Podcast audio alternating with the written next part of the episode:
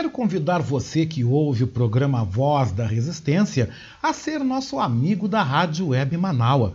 Você pode ser nosso parceiro no projeto de financiamento coletivo. Acesse manaua.com.br barra e escolha uma forma para contribuir para o fortalecimento de um canal de comunicação independente e democrático. Lá você vai encontrar opções para contribuir, como boleto, cartão de crédito, Pix e até mesmo depósito em lotéricas ou agências da Caixa Econômica Federal. Sua contribuição é fundamental para aprimorarmos ainda mais a nossa estrutura. Se você desejar saber mais sobre o financiamento coletivo, você pode também entrar em contato com a Marilene Pullman pelo telefone 519 9393 1747.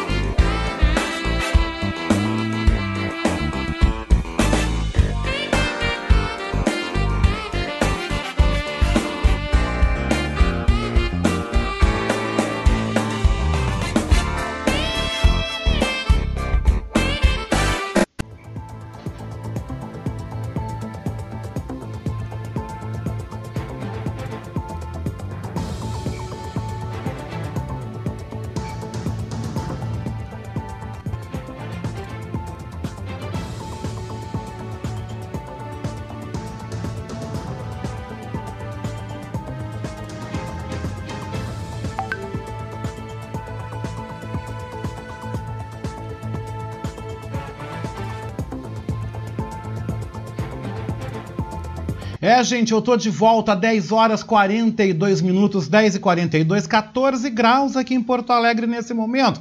Vamos então com os recados. Você participando aqui da Voz da Resistência junto comigo, Oscar Henrique Cardoso. Meu beijoco aí com gosto de coco pro meu querido amigo cineasta, professor Gustavo Espolidoro dizendo: chora, Oscar, querido. Se eu tiver motivo, eu vou chorar, viu? Motivos eu tenho, razões eu tenho. Eu tenho razões para chorar, não de tristeza, Gustavo, mas de raiva. De raiva, depois do que eu li hoje nas manchetes dos jornais, depois do que eu ouvi Beatriz Fagundes começar a resenha, começar o nosso programa Voz da Resistência, falando da sandice, mais uma sandice, que o presidente Jair Messias Bolsonaro falou ontem, né? Ontem ele falou sobre aí a proposta de encaminhar ao boneco do ministro Marcelo Queiroga, né? Ministro da Saúde, que é um boneco, né? Encaminhar para o boneco a proposta de uh, abolir, abolir o uso da máscara uh, de proteção contra a Covid para quem já foi vacinado e para quem já teve a doença. Ou seja, isso é razão para chorar. Isso é razão para chorar. E outra razão para chorar também foi aí a atitude do Supremo Tribunal Federal em liberar a realização da Copa América no Brasil. O primeiro jogo acontece já domingo, às quatro da tarde, no estádio Mané Garrincha, entre as seleções do Brasil e da Venezuela. A partida, a Copa América, né, como o pessoal chama de brincadeira, a Covid América, vai acontecer em Brasília, Goiânia, Cuiabá e a final vai ser no estádio do Maracanã, no Rio de Janeiro, né? Começa então agora no dia 13 e vai até eu não lembro agora o dia de julho, porque eu, sinceramente, sabe, eu, eu, eu não tô nem aí para esse negócio dessa Copa América. Eu não tô nem aí para isso, não vou assistir, já vou dizendo desde agora que eu vou protestar. A minha forma de protesto é não dar audiência a esse tipo de, de, iniciativa, né? Eu não concordo com esse torneio, não concordo com a atitude do Supremo Tribunal Federal, apesar de nós sabermos que outros torneios estão acontecendo, né?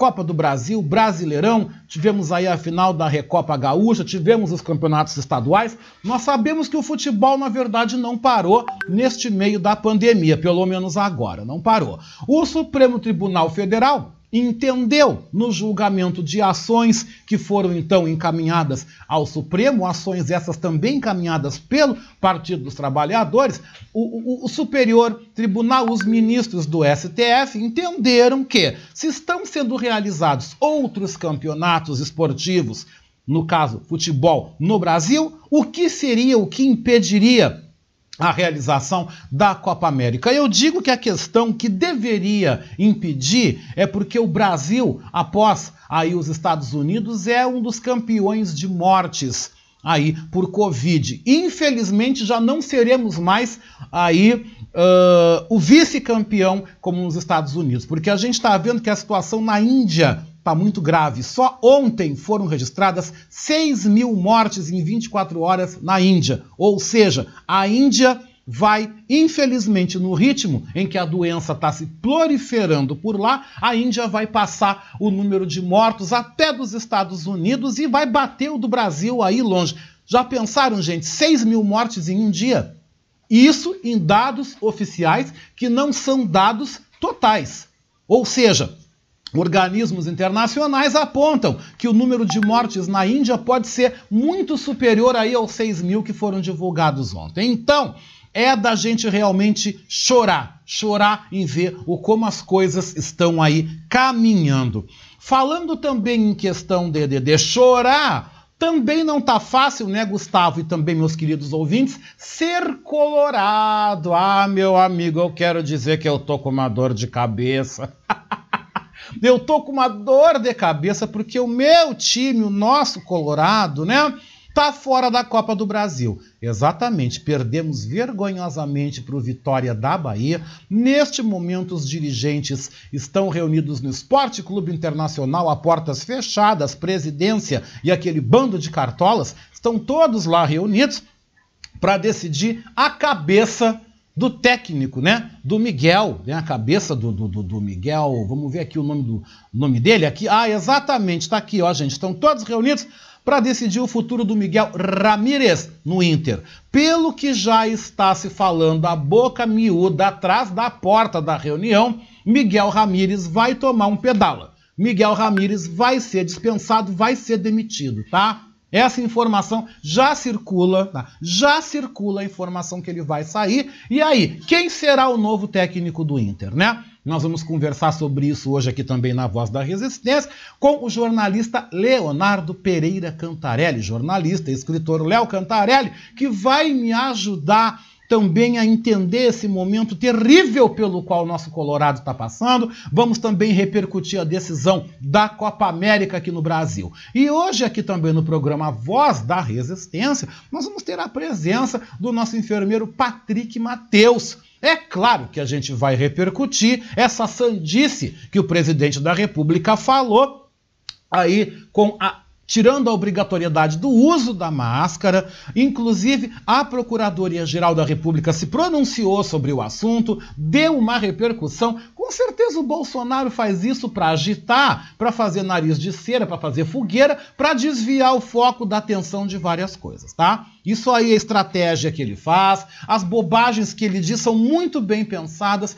para fazer a opinião pública ficar brigando, brigando, brigando, todo mundo desviando a atenção de coisas que estão acontecendo, ou melhor, não estão acontecendo. Mas isso nós vamos conversar também aqui no nosso programa Voz da Resistência. A Voz da Resistência continua isso, trazendo recado para vocês, né? Trazendo recadinhos, né? Recadinhos aí da nossa querida Vera Lúcia Santos, né, que já está com a gente. Lembrando que hoje, no programa Horizontes, a partir das três da tarde, aqui na Rádio Web Manaus, você pode nos ouvir pelo seu aplicativo de preferência, você pode nos ouvir também pelo nosso site, né, que está totalmente remodelado, by Jefferson Sampaio, como eu sempre digo, né, é o cara do site. Você pode então nos ouvir pelo manaua.com.br e você pode nos assistir também pelo, pelas nossas páginas, né? Manaua Rádio Web no YouTube e no Facebook, as lives. Você pode ver aí as lives a partir das três da tarde. E hoje, quem é que vai estar tá lá? Ele, Dr. Herbert Maia, né? Vai estar hoje no Cine Psiquiatria, fazendo análise e também interpretação psicológica do filme A Mulher na Janela. Gente, está muito interessante. Quando o Dr. Maia tá, gente, vamos correr porque olha, o assunto é bom, a audiência aí é garantida, né? Dr. Maia aqui tá hoje aí no Horizontes e amanhã também ele vai estar com Beatriz Fagundes amanhã no sábado imperdível que a gente está aqui desde as nove da manhã acompanhando, né? Mas vamos trazendo mais recadinhos dos meus queridos ouvintes. A Adriana Petter mandou uma foto bacana aqui, pena que eu não tenho como mostrar, mas aqui dizendo do sol que tá, já já está saindo, né, Adriana? Eu já estou olhando aqui, aqui para o meu para uma janela maravilhosa que eu tenho aqui em Oscar Henrique House. Como vocês sabem, eu continuo fazendo o programa de casa, retorno a fazer o programa no Espaço Aguibara a partir de setembro e lá no Espaço Aguibara eu vou retornar apenas com Revista Manaua. Apenas o Revista eu vou voltar a fazer de lá aos sábados, vou continuar fazendo a Voz da Resistência aqui da minha casa, isso vai seguir. Em setembro, nos sábados, é que eu vou fazer então o revista do Espaço Cultural Aguibara, né, gente?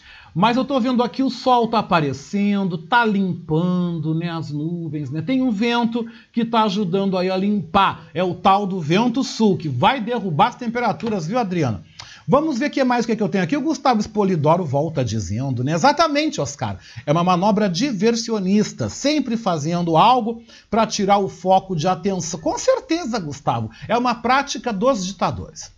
Todos os ditadores procuram fazer isso, né? Todos os totalitários, né, procuram usar esse tipo de manobra, frases de efeito. Ah, eu disse, depois eu mudei de ideia. Tudo isso para desviar a atenção porque a CPI da Covid está trabalhando. Assim espero que essa CPI da Covid dê resultado, porque a chapa vai esquentar para ele, para a turma dele, para os filhos, para todo mundo, tá? A chapa vai esquentar. E isso se esse trabalho da CPI for feito como deve, né? Se acontecer como deve, com certeza a chapa vai aí esquentar para vocês saberem que a coisa não é brincadeira, tá? As coisas não são brincadeira mesmo. Mas, gente, vamos seguindo aí o nosso programa. Meu abraço também para você, quem mais que está aqui nos acompanhando nessa audiência para lá de qualificada, a nossa jornalista Léo Cantarelli já está aguardando. Daqui a pouco, Cantarelli, ele chega aí com a gente, com certeza, aqui no nosso programa, tá? Mas dando aí seguimento aí esta manhã, a qual você continua comigo aí até o meio-dia, eu quero então passar para você agora os destaques das últimas horas. O que está acontecendo, gente? O que está acontecendo por aqui?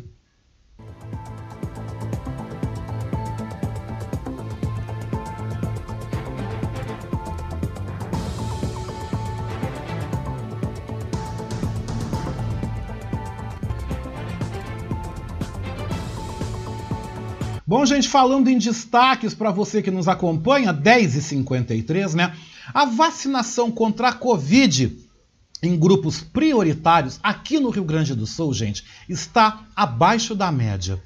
Segundo a Secretaria Estadual da Saúde, apenas 67% dos 5,2 milhões de gaúchos dos grupos prioritários haviam recebido a primeira dose e 30,5% a segunda dose, longe do necessário para alcançar a imunidade coletiva.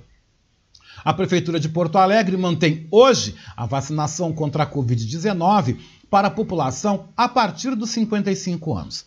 As vacinas estão disponíveis para aplicação em 12 unidades de saúde e hoje não vai haver vacinação em nenhum drive-thru. E dirigentes do Internacional estão reunidos agora para decidir o futuro do técnico Miguel Ángel Ramírez.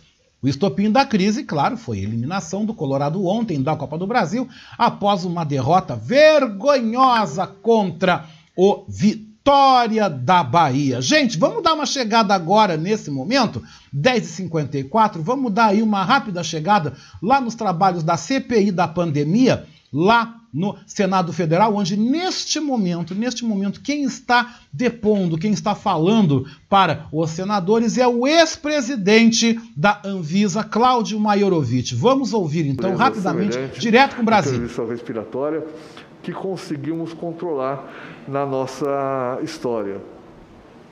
Este plano deveria prever a organização, então, de que maneira o sistema de saúde deve funcionar para responder à epidemia.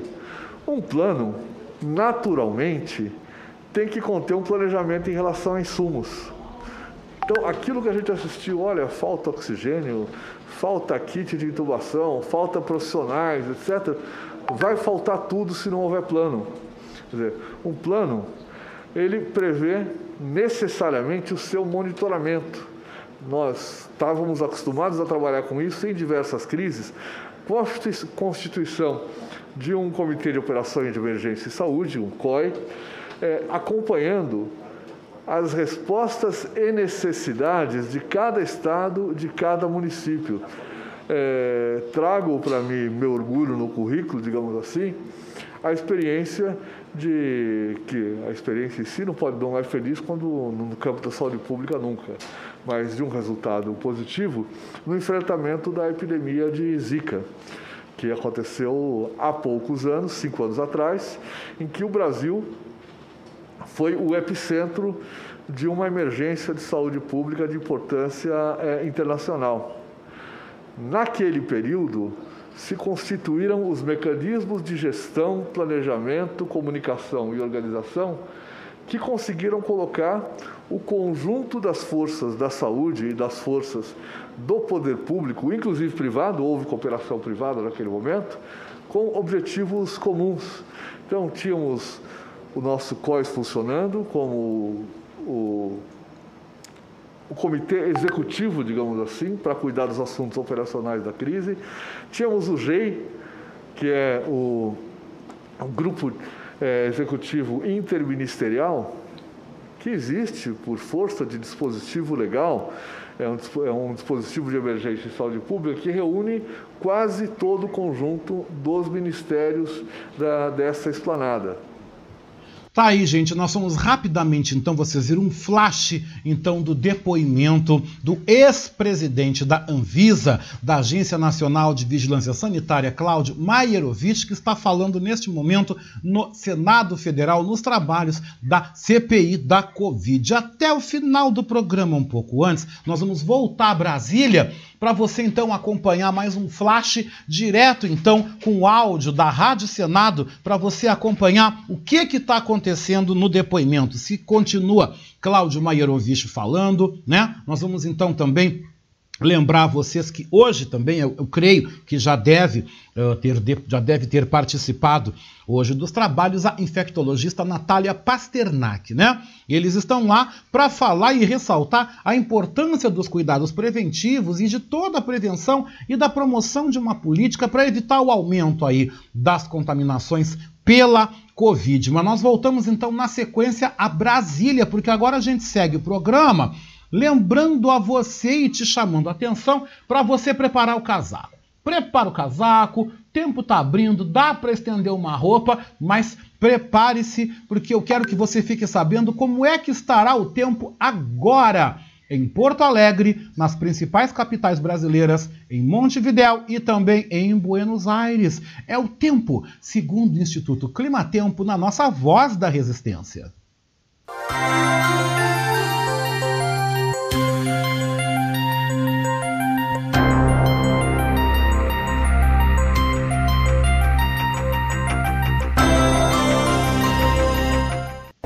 Bom, gente, vamos falar então do tempo. Vamos falar do tempo agora. Porto Alegre, Grande Porto Alegre, neste momento, estão aí com o tempo instável, céu nublado, mas melhorando, passando aí uma condição de parcial nebulosidade. Neste momento, na capital, nós temos 14 graus. A máxima hoje em Porto Alegre, segundo o Climatempo, será de 18 graus.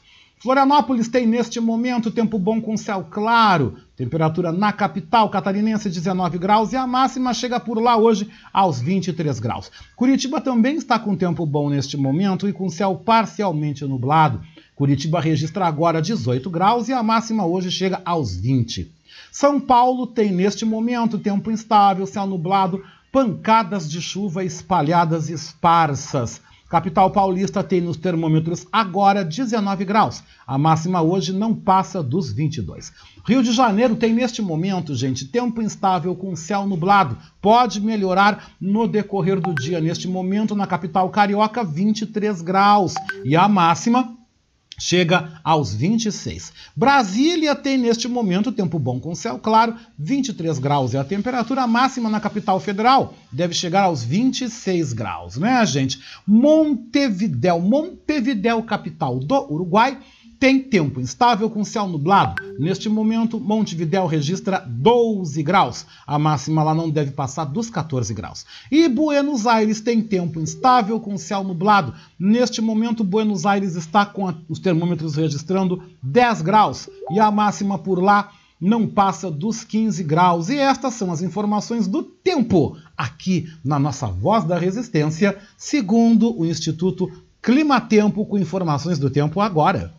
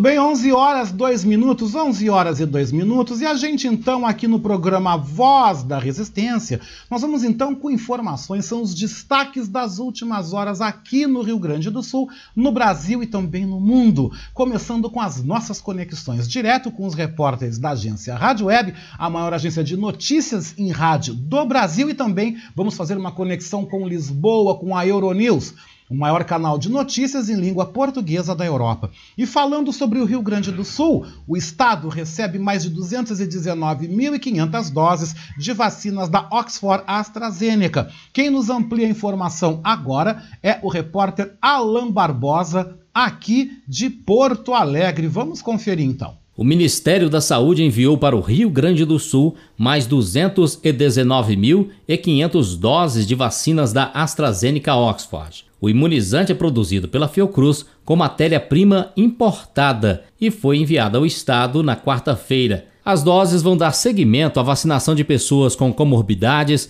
com deficiência permanente, povos ribeirinhos e trabalhadores da educação básica, das forças de segurança e salvamento, forças armadas e do transporte aéreo. Desde o início da campanha de vacinação, o Rio Grande do Sul recebeu 6 milhões e 900 mil doses de imunizantes. Até o momento, mais de 5 milhões de doses de vacinas foram aplicadas na população do estado. Além das doses da AstraZeneca, o Ministério da Saúde também distribuiu nesta semana a todos os estados vacinas da Pfizer. Somente nesta semana, o Ministério entregou mais de 6 milhões e 300 mil doses de vacinas Covid-19. Desde o início da campanha, o governo federal enviou mais de 109 milhões de doses de imunizantes para todo o país. Mais de 74 milhões de vacinas foram aplicadas na população brasileira. Todo o andamento da campanha de vacinação pode ser acompanhado pelo portal localizasus.saude.gov.br.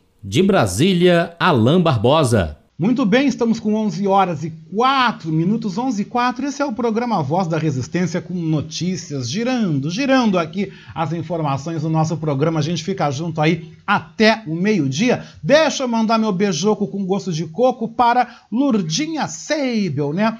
Bom dia, Oscar. Nós aqui no Imbé estamos com vento forte, temperatura baixa. Ficamos muito felizes com a volta da Bea e também com a tua permanência da Vera. Queridos, Beijou com gosto de coco, beijou com gosto de coco também para o meu querido Felipe Magnus, né? Meu querido colega Felipe Magnus, que está no Rio de Janeiro, em Santa Teresa, nos ouvindo neste momento. Vamos ver aqui também meu beijo para Maria Lúcia Sampaio, meu beijo também para a Vera Lúcia Santos, mandando aí um abraço. Léa Leite também mandando um beijo, mandando aí a sua consideração no nosso programa Voz da Resistência. Mas vamos continuar girando a informação, gente, ainda falando do Rio Grande do Sul, porque uma lei quer proibir que produtos sejam dados como troco. Curioso isso, né? Vamos conferir essa, essa, essa informação que nos chega aqui de Porto Alegre com o repórter Christian Costa é aí a participação da agência Rádio Web aqui na Voz da Resistência. Vamos ouvir. É comum o consumidor ser induzido a aceitar uma bala ou chiclete em vez do troco. Esse procedimento é contra o Código de Defesa do Consumidor. A prática é considerada ilegal porque é direito de quem compra receber o troco em dinheiro. A transação pode ser interpretada ainda como venda casada, pois o consumidor quer comprar algo e, pela alegada falta de troco, é obrigado a levar outro produto também. Para tentar acabar com esse tipo de ação no Rio Grande do Sul, o deputado Elton Weber, do PSB, protocolou o projeto na Assembleia instituindo a Lei do Troco. A proposta proíbe substituir o troco em espécie por artigos como doce, vales ou qualquer produto. Weber coloca que o troco até pode ser dado com produtos, desde que o consumidor não seja obrigado a isso A própria lei ela vai estar pública e a pessoa poderá ter acesso a ela também. Certamente vamos ter, se aprovado a lei, uma divulgação desta questão e, inclusive, isto não impede que entre o consumidor e quem venda ou quem faça comércio, se o consumidor aceitar um outro produto como troco, não tem problema, mas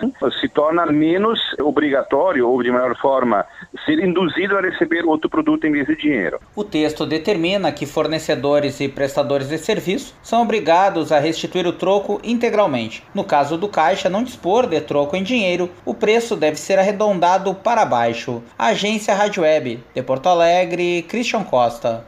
Muito bem, 11 horas 7 minutos, 11 e 7 minutos, né? E vamos agora então a Brasília, porque a Procuradoria-Geral da República se posiciona contra a obrigação do uso de máscara por Bolsonaro. Gente, essa história ainda vai dar pano para manga. Vamos então até a capital federal com aí a participação da repórter Adriana Mesquita. É a nossa então ligação, é o nosso link com a agência Rádio Web. Vamos a Brasília.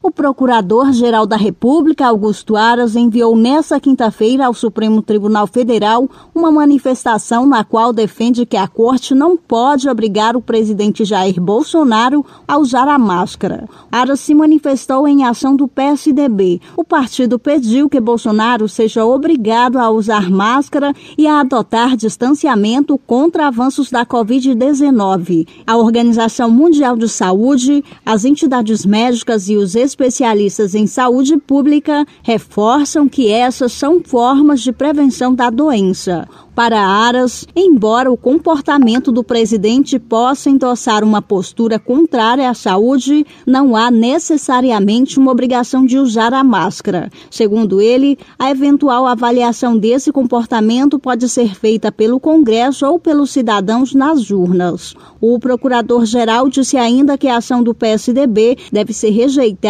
por questão processual, uma vez que não é adequada para tratar do tema. Agência Rádio Web, de Brasília, Adriana Mesquita. Muito bem, 11 horas 9 minutos, 11 horas 9 minutos, e nós vamos então saindo de Brasília, nós vamos direto para a Europa. Nós vamos então, a partir de agora, com a nossa conexão aí direto a Lisboa com a Euronews. Euronews, que é o maior canal de notícias em língua portuguesa. Entre os destaques que nos chegam de lá nesta manhã é a visita do presidente norte-americano John Biden ao Reino Unido, que acontece na Cornualha, na Inglaterra. E outro destaque internacional que nos chama atenção, também nos entristece muito, é o alerta que a ONU faz sobre a situação de catástrofe humanitária na Europa. Vamos então agora à conexão direto a Lisboa, 11 horas 10 minutos.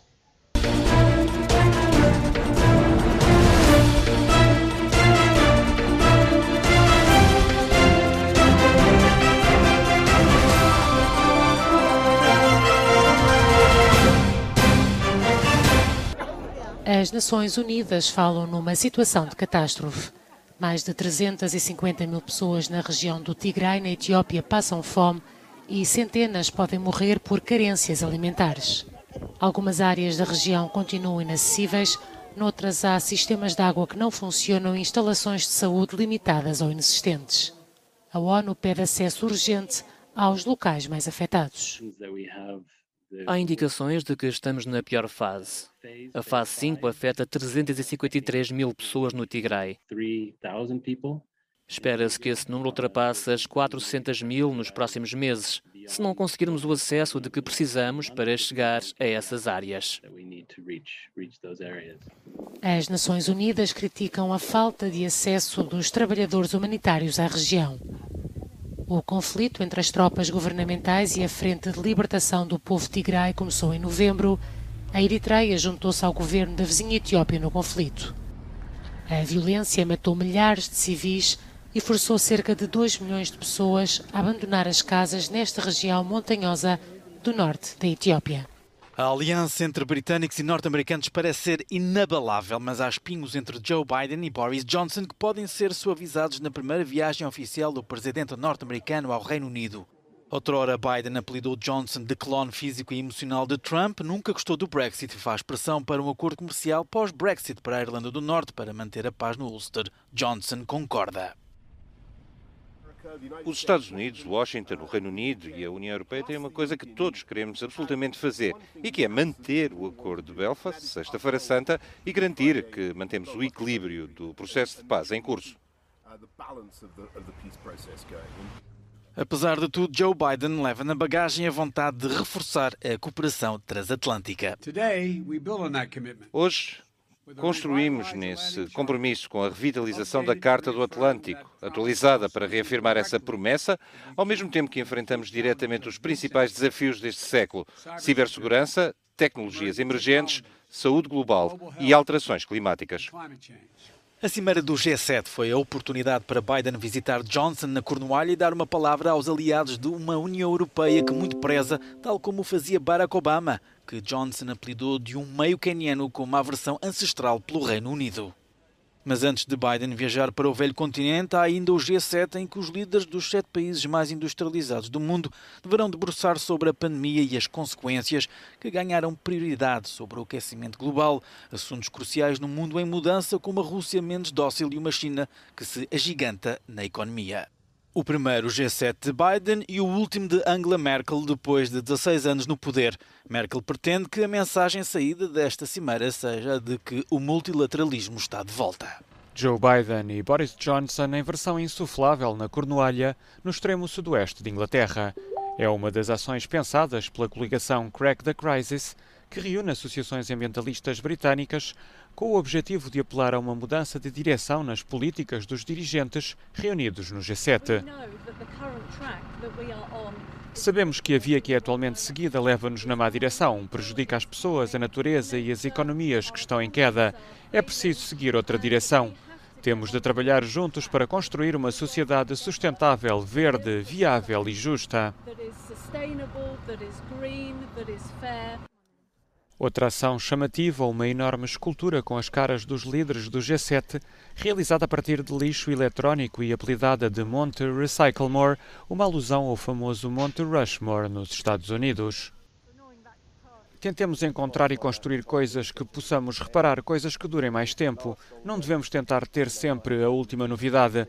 Encontremos uma forma de lidar com isto antes de nos encontrarmos soterrados. A escultura foi edificada na praia de Carbis Bay, em frente ao hotel onde decorre a cimeira. Os habitantes da pequena localidade da Cornualha também se juntaram aos protestos, pendurando nomeadamente cartazes nas suas casas. Nesta zona costeira particularmente frágil face à subida das águas e à erosão, as alterações climáticas são uma forte preocupação.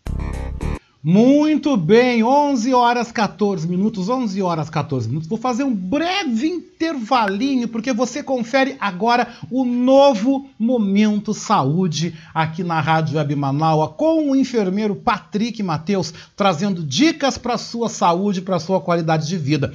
E também você acompanha, então, novo Momento Saúde e uma nova aí propaganda, um novo reclame institucional. Na sequência eu volto falando de futebol porque a chaleira tá apitando no Beira-Rio. Meu convidado é o jornalista Léo Cantarelli. Na sequência também, Patrick Matheus está de volta conversando sobre saúde, sobre Covid e eu aguardo também a tua participação através do nosso 519 8244 5974. Você fica agora com o nosso novo Momento Saúde.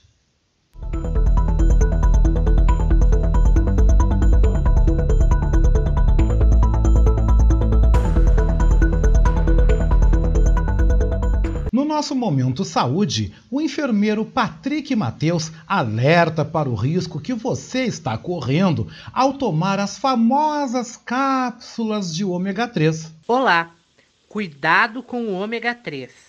Você sabia que o nosso organismo é capaz de sintetizar todos os nutrientes e minerais que ele precisa, menos os ômegas 3 e 6 que são encontrados nos alimentos? Acontece que o ômega 6, ao contrário do que se pensa, não é mocinho, é vilão. Ele causa inflamações, não é muito amigo do coração e nós o consumimos em grandes quantidades. Ele está presente em quase tudo: naquele frango com batata, no lanche da rua, no óleo que cozinhamos, nas carnes e por aí vai. Já o ômega 3, que é benéfico à saúde, porque auxilia no combate aos processos inflamatórios e ajuda na saúde cardiovascular, esse está presente em menor quantidade se comparado ao ômega 6, e isso gera um grande desequilíbrio. Então, a televisão enche de comerciais e propagandas dizendo que você precisa consumir cápsulas de ômega 3, que vêm da Noruega e de vários lugares frios. E você querendo viver mais e ter saúde, vai lá e compra. No entanto, os pesquisadores encontraram evidências de que as gorduras do ômega 3 suplementares tinham pouco ou nenhum efeito significativo sobre o risco de morte por qualquer causa. Eles também descobriram que tomar o ômega 3, principalmente através de suplementos, provavelmente faz pouca ou nenhuma diferença para o risco de eventos cardiovasculares eventos de doenças coronariana, acidente vascular cerebral ou irregularidades cardíacas. Além disso tudo, ainda se chegou à conclusão que o consumo de ômega 3 em suplementação reduziu os índices do bom colesterol, o que é péssimo. Alguns estudos também apontaram evidências de que quanto maior o consumo de ômega 3, maior o risco de desenvolver diabetes do tipo 2 há também indícios de que o índice de câncer aumenta, além do fato de muitas espécies de peixe estarem contaminadas com mercúrio. O ômega 3 faz exatamente o oposto do que as pessoas imaginam em muitos casos. Você não sabia disso, não é mesmo? Antes, haviam dados sugerindo que poderia ser benéfico, mas agora a preponderância de provas é de que o óleo de peixe é inútil. Há uma indústria bilionária que basicamente vende às pessoas óleo de peixe e lucra com isso. Então, que tal se nós diminuirmos o consumo de ômega 6, que está presente em animais da terra, frango, porco, carne vermelha e em óleos vegetais poliinsaturados, e aumentar o consumo de ômega 3 natural, presente, por exemplo, na sardinha, no peixe, nas nozes? Precisamos entender que nem tudo que é colocado dentro de cápsulas faz bem à saúde. Comer bem ainda é o melhor remédio. Não se deixe enganar. Eu sou o enfermeiro Patrick Mateus para o Momento Saúde da Rádio Manaus.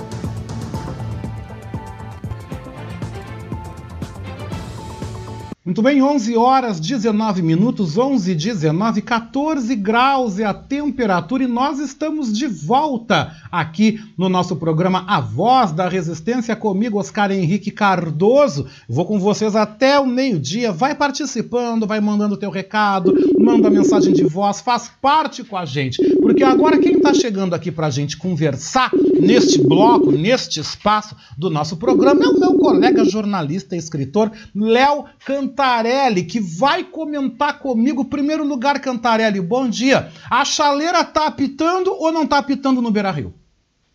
Bom dia, Oscar, tudo bem? Tô ótimo. Então, então a chaleira está apitando mesmo. É, o Inter perdeu dois jogos aí, né? Tomou oito gols em dois jogos. Isso. Você tá me ouvindo, Cantarelli?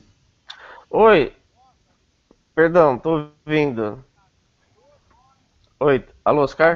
Não, não, pode falar, querido. É que a internet tá meio, tá meio maluca, né? Mas, por favor, é, né? o Inter já vem no momento aí.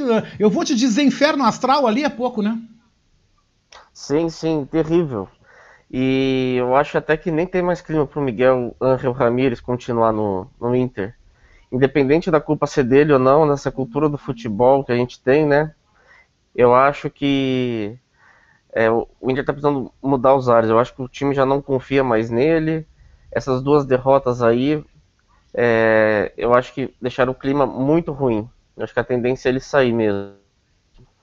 Tu não acha, Cantarelli, que ele chegou com uma proposta muito teórica? Né? Eu lembro quando o Ramires chegou, foi bastante comemorado, bastante digamos aí, avaliado, uhum. né? Que ele traria uma proposta nova, uma nova maneira de ver o futebol, afinal de contas, ele veio da Espanha, enfim. O que, que tu achou do desempenho do Ramires? Tu acha que não deu liga entre ele e os jogadores, entre ele e também a cartolagem uh, do clube? O que que tu acha que levou a azedar essa relação? É, eu acho assim, na teoria, eu acho que foi uma boa ideia do Inter trazer uma ideia de um cara de fora, com ideias novas, que eu acho que, que era isso que estava precisando, apostar em alguma coisa diferente.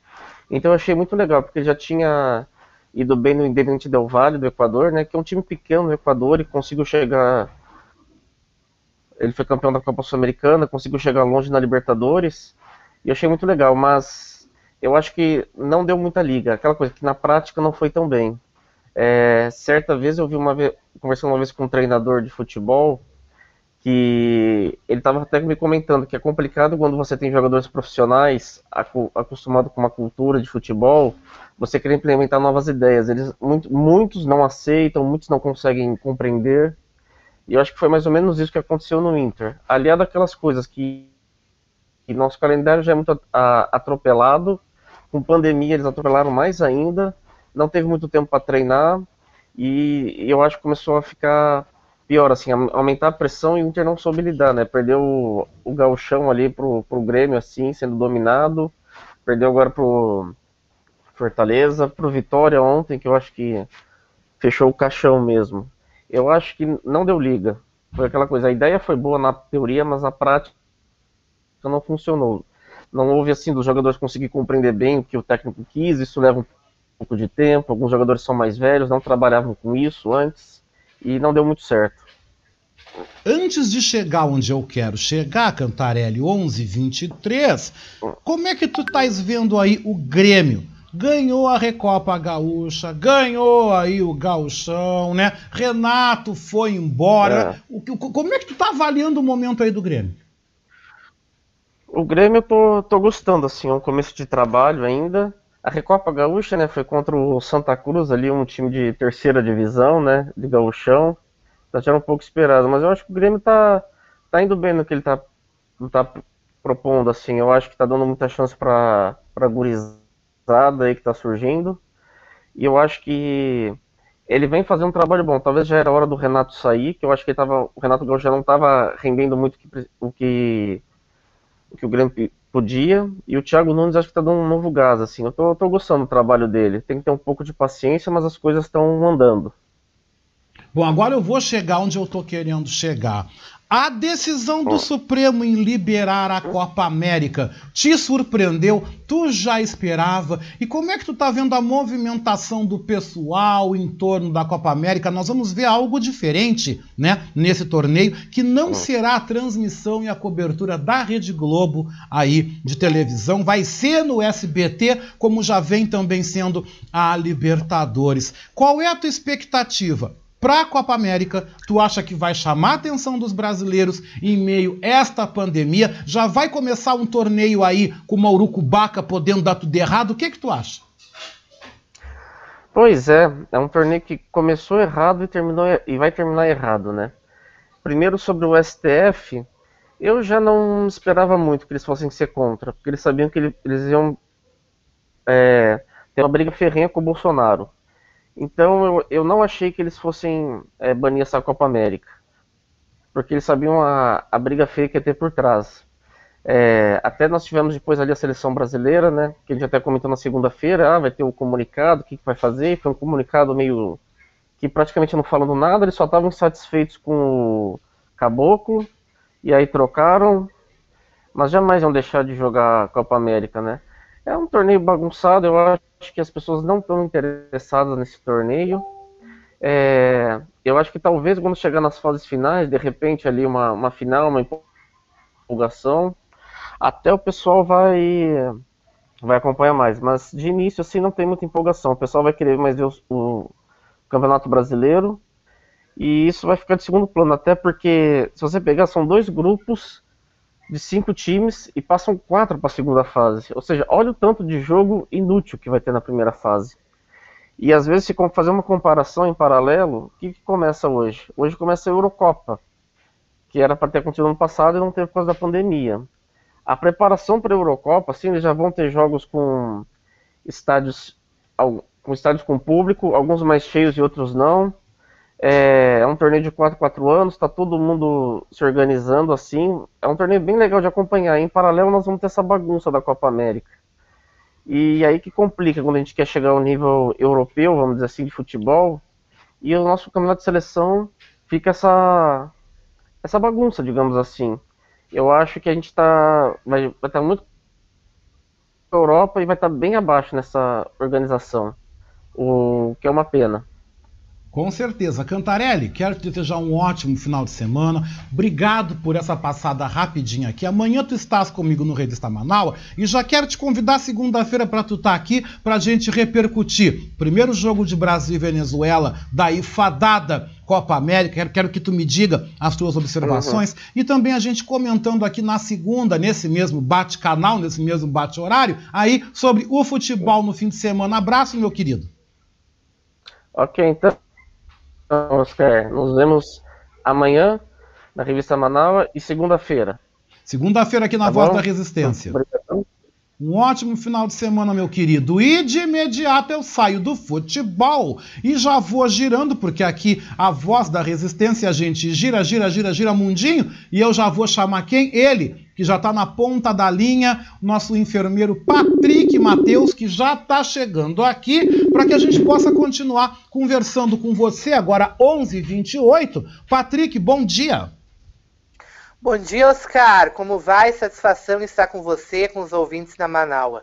Patrick, para começar, eu tô apavorado, né? Eu tô apavorado porque o tio lá, o Bozo, resolveu mandar o povo tirar máscara, encomendou pro Queiroga do negócio de ninguém usar máscara. Agora ele já voltou atrás de manhã. Eu acho que ele tomou o remedinho dele, resolveu, né? Mas, Patrick, que efeito tu acha que essa maluquice que o presidente falou vai trazer aí na questão do combate à pandemia. O que, que tu achou disso que o Bolsonaro falou, Patrick? Olha, Oscar, é uma tragédia atrás da outra, mas é, o Brasil vive um momento de escalada do obscurantismo tão terrível que parece que as coisas que seriam absurdas saindo da boca de qualquer outra pessoa já passaram a ser normalizadas.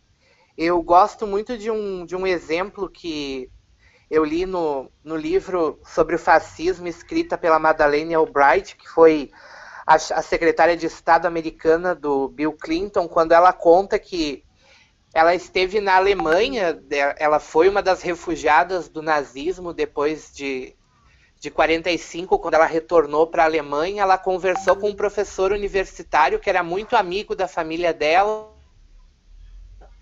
E ela perguntou para esse professor, mas meu amigo, como foi que tu não viu a que ponto as coisas estavam chegando, como foi que tu não reparou em todo esse horror, né, que estava acontecendo ao teu redor, Auschwitz, as pessoas sendo massacradas. E ele disse assim: na verdade, eu me dei conta muito tarde, quando no aniversário do meu filho de seis anos, eu perguntei para o meu filho o que ele gostaria de ganhar de presente, e ele me disse: eu quero um revólver para matar porcos judeus. Foi aí que eu vi o que estava acontecendo ao meu redor. Então parece que a população brasileira ela está como esse pai, ela não está enxergando nada do que está acontecendo. Nós temos mais de duas mil pessoas morrendo todos os dias, os hospitais estão lotados, o presidente negou é, de vacina por e-mail de uma farmacêutica multinacional que tem uma das vacinas mais potentes contra o vírus.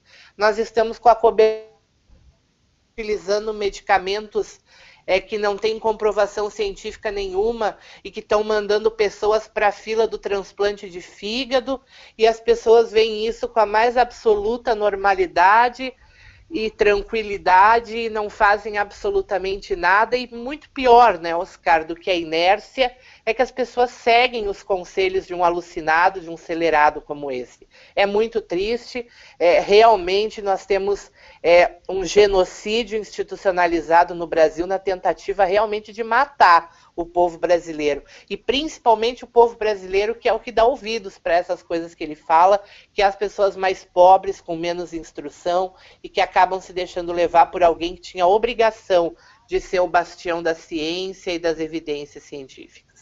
Eu também concordo. Patrick, 11:31 você está com a gente no programa Voz da Resistência aqui pela Rádio Web Manaus. Sou Oscar Henrique Cardoso, vou com vocês até o meio-dia. Patrick, sobre a principal manchete desta sexta-feira, a liberação por parte da Anvisa para aplicação da vacina da Pfizer para adolescentes a partir de 12 anos. O Uruguai já começou ontem a aplicar a vacina da Pfizer para adolescentes aí com 17 anos, eles vão seguir, segundo o Ministério da Saúde de lá, uma tabela até chegar aos 12 anos. O Chile começa na semana que vem a aplicar também a vacina da Pfizer para adolescentes a partir dos 16 anos. Eu queria que tu me falasses um pouco, Patrick, sobre essa iniciativa e sobre essa vacina da Pfizer.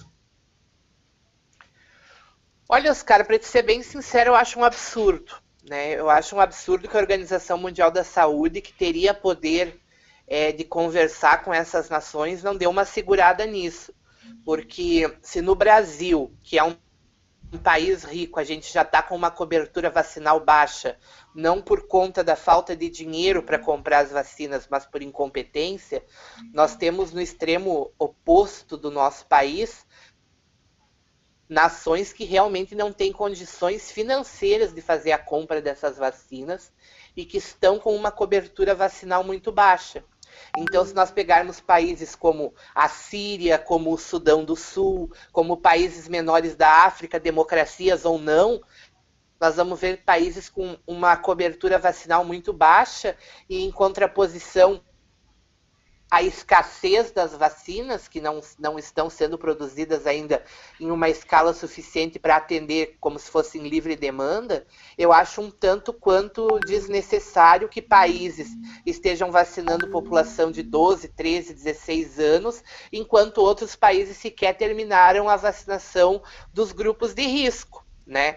Então, a gente sabe que a, a, incidência e os óbitos nessa população é muito menor do que nas populações acima dos 30 anos, e aí a gente vacinar adolescentes, por exemplo, no Uruguai, é, a vacinação de adolescentes, enquanto a Argentina tem uma cobertura vacinal muito menor, o sistema de saúde está em colapso e não há vacinas, né?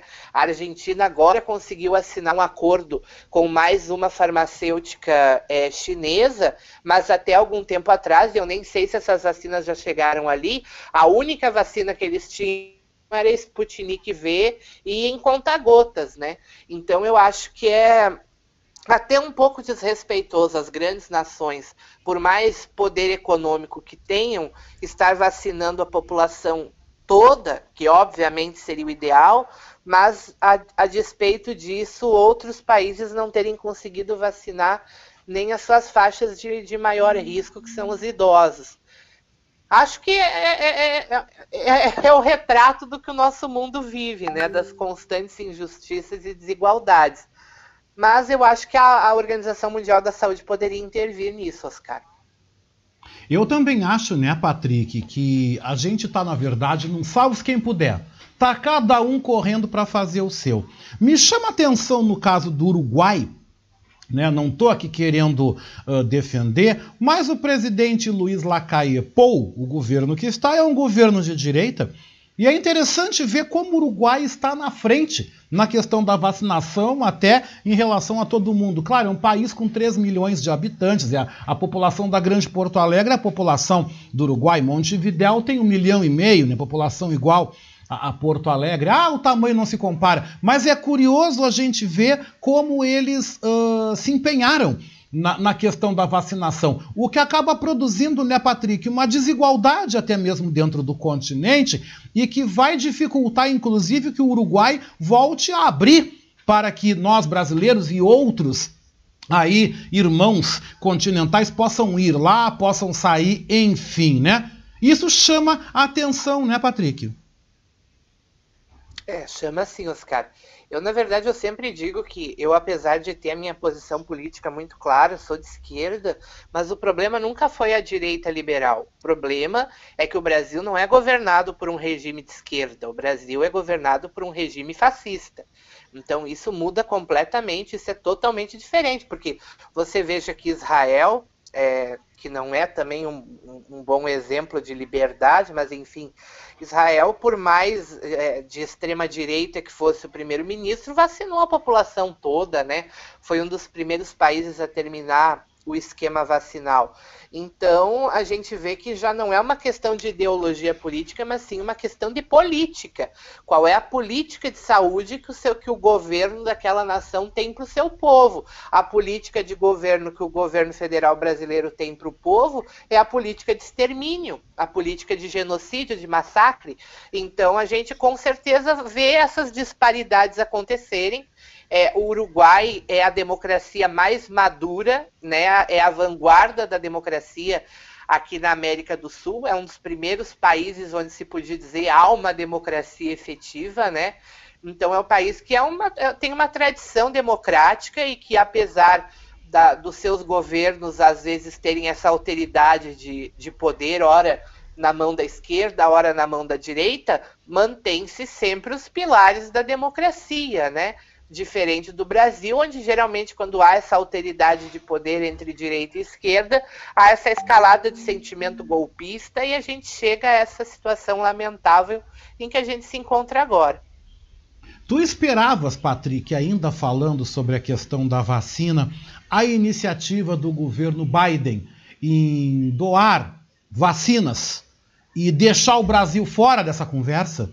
Tu esperavas que esta primeira reação do Biden contra o Bolsonaro poderia já gerar aí um desconforto político, porque a gente sabe que Trump e Bolsonaro eram mega aliados. Saiu Trump, Bolsonaro ficou sozinho no lote e Biden já não está aproveitando nesse momento para nos mandar um recado, não nos colocando entre os países que vão ser contemplados pelas doses que vão ser doadas pelos Estados Unidos?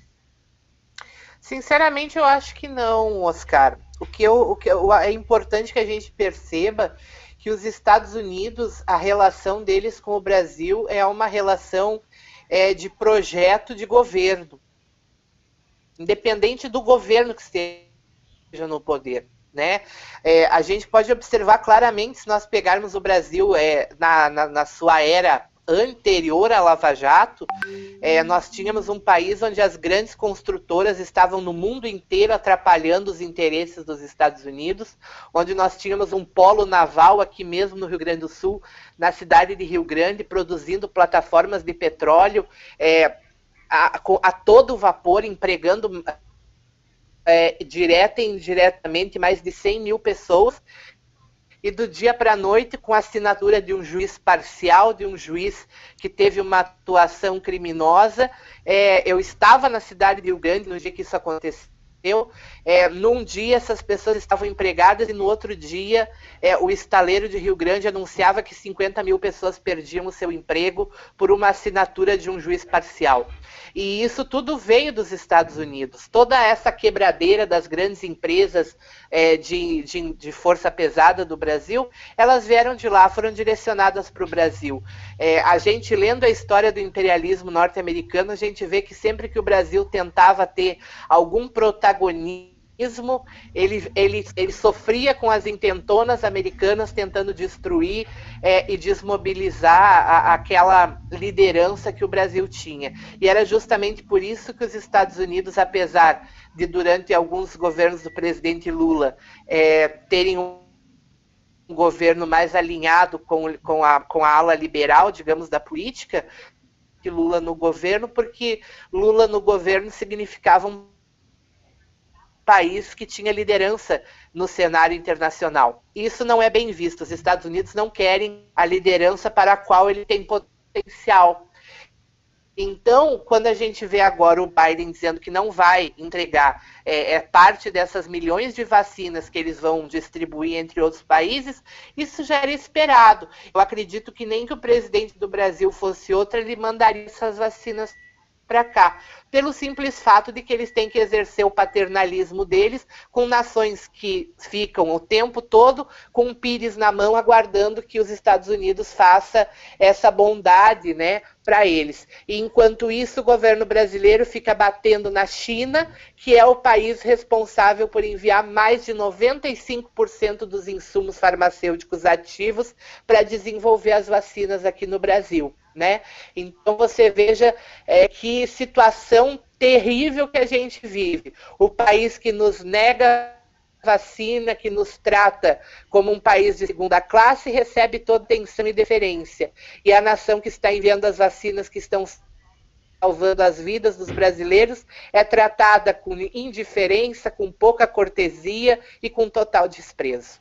É verdade, eu estou aqui vendo uma notícia que fala, né, Patrick, 800 mil doses aí da Coronavac serão disponibilizadas, né? É uma verdadeira sandice isso que o Brasil faz, lembrando, né, Patrick, que o nosso maior cliente, quem mais compra do nosso agronegócio, trazendo aqui como exemplo da produção de suínos e frangos, os quais nós somos os maiores produtores no mundo, é a China. O nosso maior mercado é a China, depois nós somos aí altamente comprados e seguidos, sabe por quem? Pelos países árabes. Então, gente, é uma loucura, é, uma, é um desvio de rota total. O Brasil está completamente perdido aí na questão de conjuntura e de negociações com o cenário internacional. Mas eu quero te trazer duas colocações também que chegam agora dos nossos ouvintes, né? Através do nosso 519-8244-5974. A Rejane Simões pede para que tu repitas, né?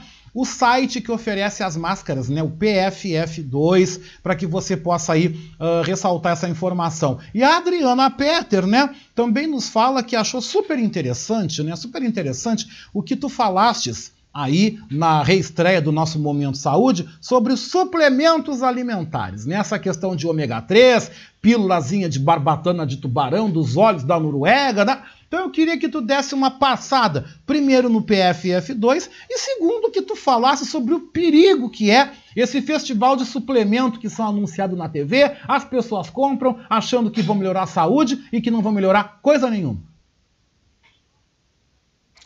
Perfeito. Primeiro o site, então, Oscar, ele, se, ele é www.pffparatodos.com. Ou então a pessoa pode só jogar no Google ali PFF para todos e ele já vai trazer o site na primeira resposta do buscador. E com relação, Oscar, à, tua outra pergunta é, sobre os suplementos, a gente até viu aí no Fantástico, repercutiu algumas semanas atrás, é, denúncias né, de que as farmácias aqui de Porto Alegre estavam com um esquema de venda, de oferta ilegal, na verdade, desses suplementos, né? onde você chega na farmácia, você pede uma aspirina e o balconista chega e diz: não quer levar um vitamínico, um polivitamínico também, porque ajuda a aumentar a imunidade para Covid, enfim. E acaba, né, Oscar, que as pessoas com medo estão temerosas, estão tementes pelo vírus, estão fragilizadas, pessoas de mais idade, pessoas que às vezes não têm o conhecimento a respeito, confiando, né, naquela, naquela naquele profissional, confiando naquela farmácia a qual eles são clientes há muito tempo, tendo aquele vínculo de confiança, vão lá e compram, né? Aquele suplemento, aquele polivitamínico que na verdade não vai servir para aumentar a imunidade coisa nenhuma e que são produtos na grande maioria das vezes com um valor elevado né? Produtos que, além de não cooperarem para aumentar essa imunidade ou para trazerem os, os, efetivos benefícios que a pessoa esperava, às vezes podem até fazer mal. Então, é, em um dos, do, dos momentos saúde que a gente fez a, aqui para Manaus, a gente falava sobre a questão do ômega 3. O ômega 3 que você ligava nas emissoras de televisão que não ali por causa do valor também que não que não compensava, você se deparava em todos os canais havia uma propaganda e há ainda oferecendo o ômega 3 que vem da Noruega, das águas o mais conhecido daquela senhora que algum tempo atrás vendia um tal de iogurte que também curava todas as doenças, né? Então, então, esse, esse, essa questão do suplemento é, foi trazida no Brasil como no mundo inteiro pela própria, pela própria televisão oferecendo é, como se fossem pílulas mágicas que curassem tudo, enfim. E até se acreditava alguns anos atrás que realmente o ômega 3 fosse é, extremamente benéfico e tivesse um papel muito importante é, quando é, em suplementação, no caso por cápsulas, né, para manutenção da boa saúde, enfim. Mas é, há pouco tempo atrás, a, a biblioteca Cochrane, que é uma das bibliotecas mais respeitadas do mundo de divulgação divulgação científica realizou é, um, um estudo, né, uma revisão sistemática de estudos a respeito do ômega 3, porque só para deixar claro, Oscar, todas as vitaminas os, o que o nosso corpo precisa, todos os nutrientes, é, eles são sintetizados pelo nosso próprio organismo. Né? Então, por exemplo, se o nosso organismo precisa de vitamina C, precisa de, de, vitamina, de vitamina D, precisa de zinco, o que, que ele vai fazer? Através da nossa alimentação, ele vai sintetizar esses alimentos e vai extrair a quantidade necessária desses nutrientes e dessas vitaminas para o seu bom funcionamento. Então, o nosso corpo consegue produzir todos os nutrientes e vitaminas que são necessários para o seu funcionamento menos os ômegas 3 e 6. O nosso corpo não tem condições de, de, produzir ômega 3 e 6. Então, a única forma de nós consumirmos ômegas 3 e 6 é através da, da suplementação mas não por um, por um medicamento, por uma pílula, por uma cápsula, mas sim através de um alimento que já contenha naturalmente esse ômega 3, né? E o que tem acontecido hoje em dia é que nós temos uma dieta extremamente rica em ômega 9 e uma dieta, uma dieta extremamente pobre em ômega 3. E isso tem causado um desequilíbrio, porque os índices de ômega 9 são muito altos no nosso organismo. Para vocês terem uma ideia, o ômega 9 ele está presente em quantidades bem grandes no óleo de soja, é, por exemplo, no frango que você vai fazer frito na panela, na carne bovina, na carne suína, é, nos produtos processados, né? Em tudo isso há uma riqueza de ômega 9, mas há pouco ou quase nada de ômega 3, né? Então isso causa um desequilíbrio. O que, que se pensou então é, em nível industrial? Bom, vamos vender ômega 3 como sendo a solução para o desequilíbrio entre 3 e 9 e também como se fosse a chave para evitar eventos cardiovasculares, para evitar é, a, a, incidência de AVC. Já vamos aproveitar e dizer que ele protege contra o câncer, que ele é um anti-inflamatório maravilhoso. Aí a pessoa que está assistindo televisão, exceto para encosto e possessão demoníaca, ele serve para tudo. né? Ele cura todos os males. Quem está assistindo a propaganda ali pensa: nossa, até para minha questão financeira eu vou tomar ômega 3, porque ele serve para tudo. Só que se chegou então agora com muita pesquisa e dessa revisão sistemática da Cochrane, se chegou à conclusão de que não, de que o ômega 3 em suplementação através de cápsulas é inútil. É inútil porque é, além de tudo, além de ser inútil, além de não ter utilidade, além das pesquisas não mostrarem que o consumo de ômega 3 era efetivo para evitar eventos cardiovasculares, para evitar AVC, para proteger contra câncer. Ele ainda, é, em quantidades mais altas, causava diabetes do tipo 2. É, outra pesquisa mostrou que havia uma incidência maior de câncer de próstata entre pessoas que tomavam ômega 3, né? E de que ele não tinha efetividade nenhuma. Além de tudo, muitos desses óleos estavam contaminados com mercúrio, né? E o mercúrio a gente sabe que é um elemento extremamente nocivo e, e prejudicial à nossa saúde. E com isso, então, hoje já se sabe, né, aqueles, obviamente, que seguem as evidências científicas, de que a suplementação de ômega 3 por esses aí, eles não são efetivos, né? Então, se você precisa e você deve consumir ômega 3, você deve se ater a fazer o consumo através de alimentos. Ele está presente na chia, na linhaça, nas nozes, na sardinha, no salmão, é, em alguns legumes. Então, procure fazer o consumo e a suplementação do ômega 3, do pouco ômega 3 que o organismo precisa, através de alimentos que são saudáveis e que esses sim vão contribuir para que haja um equilíbrio entre ômega 3 e 6 e também, obviamente, diminuindo o consumo de alimentos que sejam muito ricos em ômega 9. Isso é muito importante. E essa questão da, dos suplementos, Oscar, ela é uma questão muito longa que daria para a gente conversar um programa inteiro sobre isso, porque tem a indústria da vitamina D. Eu cheguei num, num evento é, que era patrocinado por uma indústria farmacêutica, onde eu, eu, eu ouvi o descalabro da boca de um profissional de saúde que representava aquele laboratório, que ele dizia que a qualidade do sol no Brasil é ruim. Nossa, que loucura. E eu tive que ouvir isso calado. Eu tive que ouvir isso calado, esse absurdo, porque eu, eu estava lá com mais 200 pessoas assistindo, eu não ia me levantar e dizer mentiroso, né? Tudo bem, é, é, as pessoas que estavam lá tinham conhecimento suficiente para ver que isso era um absurdo que está sendo dito, né? O que acontece é que as pessoas não sabem é, a hora que deveriam tomar esse sol para produzir a vitamina D. Se tu me dá um minutinho só para mim falar isso, porque acho que é muito importante. Com certeza. É, Oscar, o, hora... o horário, você que precisa de vitamina D, todos nós precisamos, mas você que precisa de uma suplementação maior de vitamina D para a questão da saúde dos ossos, enfim, está ligada aí a uma gama de processos fundamentais do nosso organismo.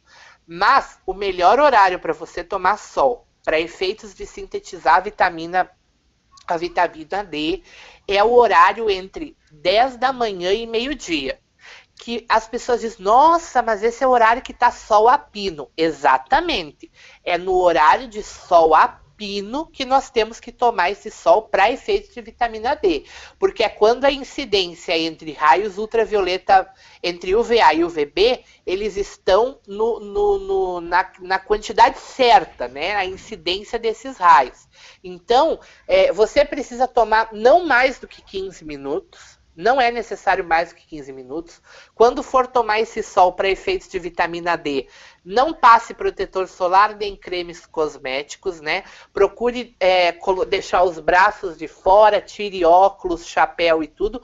Enfim, permita que os raios de sol cheguem até você. Se você tem um local reservado, tire a camiseta, é, permita que a incidência de sol seja realmente sobre a maior parte possível descoberta do corpo. E nesse horário, entre 10, 10 horas da manhã e meio-dia, quanto mais sol quanto mais a pino o sol estiver, melhor. Ou seja, quanto mais perto do meio-dia você tomar esse sol, melhor vai ser, mais vitamina D você vai sintetizar. Precisa tomar esse sol todo dia? Não. Se você conseguir tomar esse sol três vezes por semana, já está maravilhoso. Se conseguir duas, muito bem.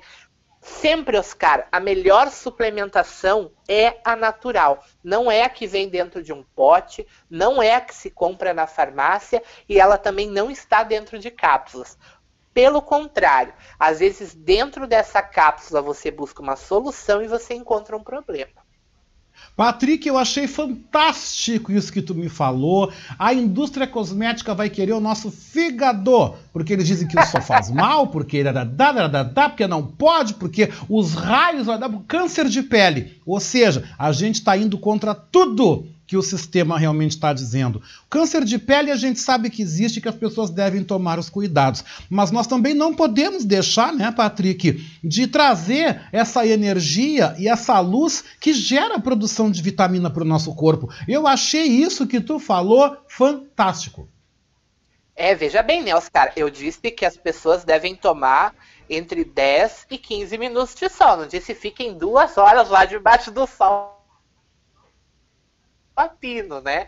10, 15 minutos. Depois disso, né, vai continuar no sol, passa o seu protetor solar, usa o chapéu e tudo mais. Agora, o sol não é, nunca foi e nunca será nosso inimigo. Ele é amigo do corpo. Eu mesmo estou tomando muito pouco sol agora na pandemia, quero tomar mais sol. Eu sei que no inverno algumas pessoas têm esse problema por causa do frio, mas porque é o complemento, o suplemento, a vitamina que você jamais vai poder comprar na farmácia, que é gratuita, que não tem dinheiro que pague e é o melhor suplemento, complemento polivitamínico que você pode achar na sua vida é tomar alguns minutos de sol. Maravilhoso, Patrick. Eu amo o sol, já estou aqui enlouquecido. Querido, muito obrigado. Até a próxima semana. É um prazer ter você comigo aqui. É uma alegria muito grande. Um ótimo final de semana, viu, Patrick? Para você também, Oscar, um abraço para todos os ouvintes da Manaus. Um final de semana excelente. A gente se encontra na semana que vem aqui na Voz da Resistência. Com certeza, gente. Olha, semana que vem, sexta-feira, Patrick Matheus tá de volta por aqui da gente falando sobre saúde, repercutindo, né, gente? Mas antes de terminar o nosso programa Voz da Resistência, o nosso querido Ricardo Weber Coelho me manda uma notícia aqui bastante curiosa. Beatriz tinha falado hoje sobre a foto da Vera Fischer, né, de 1976, que está sendo leiloada a mais de 400 mil reais, né? Pois então o Ricardo manda uma notícia aqui bastante curiosa, né? Bastante curiosa, que fala sobre aí um artista italiano que vendeu uma escultura invisível por 15 mil euros, gente. Olha só. O artista italiano Salvatore Garal vendeu uma escultura invisível em um leilão online por 15 mil euros, cerca de 92,1 mil reais. A obra Lo Sono, vendida pelo Art Right de Milão, só existe na cabeça do artista e o comprador apenas levou um certificado de aquisição de que a peça deve ficar em um espaço de 1,5 por 1,5 metro, né? Que loucura! Apesar da repercussão polêmica, tanto no mundo da arte como dos leilões, Garal defende, defendeu que se sente como Davi contra Golias ao fazer a arte do vazio. Segundo ele, né, ele diz: Eu queria entender por que o mundo da arte não apenas ficou escandalizado pela venda em leilão de uma das minhas esculturas invisíveis e por que a operação teve tantas discussões. Sinceramente, acho uma cifra irrisória, Talvez 15 mil euros pelo vazio tenha um peso superior a diversos milhões de euros por um cheio, disse ele ao portal italiano Arte Magazine. Garal tem a meta de criar sete obras invisíveis e inaugurou a terceira delas em Nova York. E o artista quer levar a sua arte para mais cidades pelo mundo. Gente, que legal, que divertido, eu adorei isso. Eu adorei. A Rejane Simões para a gente concluir, vem perguntando né, sobre o site, é www.rejane.pff2paratodos.com, tá? É o site, eu já entrei nesse site e lá tu vais ver o endereço onde tu podes comprar a máscara PFF2 aí por um valor bem acessível aqui em Porto Alegre. Tem lá os endereços dos locais. Não vou dar aqui porque eu não vou estar fazendo comercial, mas eu vou te repetir, é www.pffparatodos.com com. E com essa informação, 11:59, gente, eu vou pegando o beco, vou pegando a estrada e vou andando. Muito obrigado pela companhia. Eu quero agradecer o nosso apoio técnico de Jefferson Sampaio, nosso apoio institucional de Bea, de Daniela Castro, nas redes sociais, Sheila Fagundes e na direção geral da Rádio Web Manaua, Beatriz Fagundes. Gente, eu vou indo, vou me despedindo de vocês no programa Voz da Resistência. Na sequência, meio-dia, você fica com o programa aí com a nossa playlist da Rádio Web Manaus, by Jefferson Sampaio. Às três da tarde tem Horizontes e às nove da noite, hoje, sexta-feira, sextou, tem Geografia do Rock com Tairone Melo. Eu volto amanhã, Oscar Henrique Cardoso, no Revista Manaus, a partir do meio-dia. Amanhã tem um programa muito legal, viu? Coisas especiais, porque amanhã é o dia dos namorados. Tem surpresa para nós aqui, viu? Para nós, para mim, para vocês e para todo mundo, né, gente? E você então fica muito bem acompanhado com a programação da Rádio Web Manaus. Eu volto amanhã depois da Beatriz. E nesse horário aqui eu volto na segunda-feira às 10h30 da manhã. Beijoco com gosto de coco, um abraço e até lá!